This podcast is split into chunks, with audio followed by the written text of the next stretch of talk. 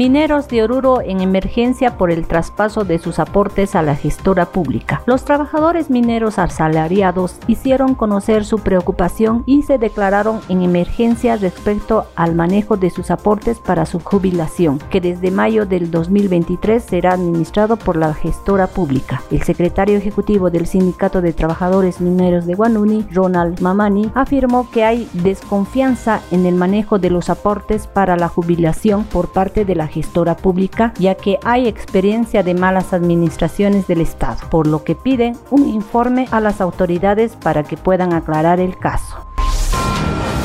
Alcaldía de Oruro mejoró la unidad educativa Los Ángeles de Nazaria Ignacia por sus 30 aniversario. Celebrando los 30 años de aniversario de la unidad educativa Los Ángeles de Nazaria Ignacia nivel inicial y primaria, la alcaldía hizo la entrega de mobiliario, además de la refacción de los baños, jardines y otros entregaron insumos para la campaña antirrábica de este domingo. El municipio orureño hizo entrega de insumos para la campaña antirrábica que se llevará a cabo este domingo 25 de septiembre. El responsable de Sonosis, doctor León Quinaya, informó que se tiene programado que más de mil personas se movilicen en los diferentes puntos de vacunación, por lo que tomarán los recaudos necesarios para ese día sedes en alerta por casos de erupciones cutáneas en niños. El CEDES Oruro informó en la jornada de ayer que en tres cursos de una unidad educativa de nuestra ciudad aparecieron casos de niños con erupciones cutáneas. Ante esta situación se realizó de forma inmediata toma de muestras para diagnosticar o desechar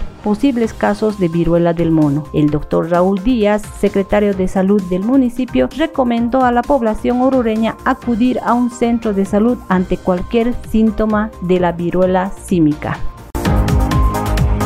se agrava el conflicto de los gremiales. Denuncias en contra de la dirigencia de la Federación de Trabajadores Gremiales de Oruro terminan nuevamente en el precintado de la sede sindical y continúa la vigilia de comerciantes afines al señor Tito Quispe Abdo Belis, secretario ejecutivo de la Federación de Gremiales. Denuncia que este caso es manejado de manera política por el movimiento al socialismo que está dividiendo a este sector. El ejecutivo de la Federación de Comerciantes informó que este hecho será analizado hoy en empleado de emergencia de todos sus afiliados y no descartan el inicio de movilizaciones en defensa de su infraestructura.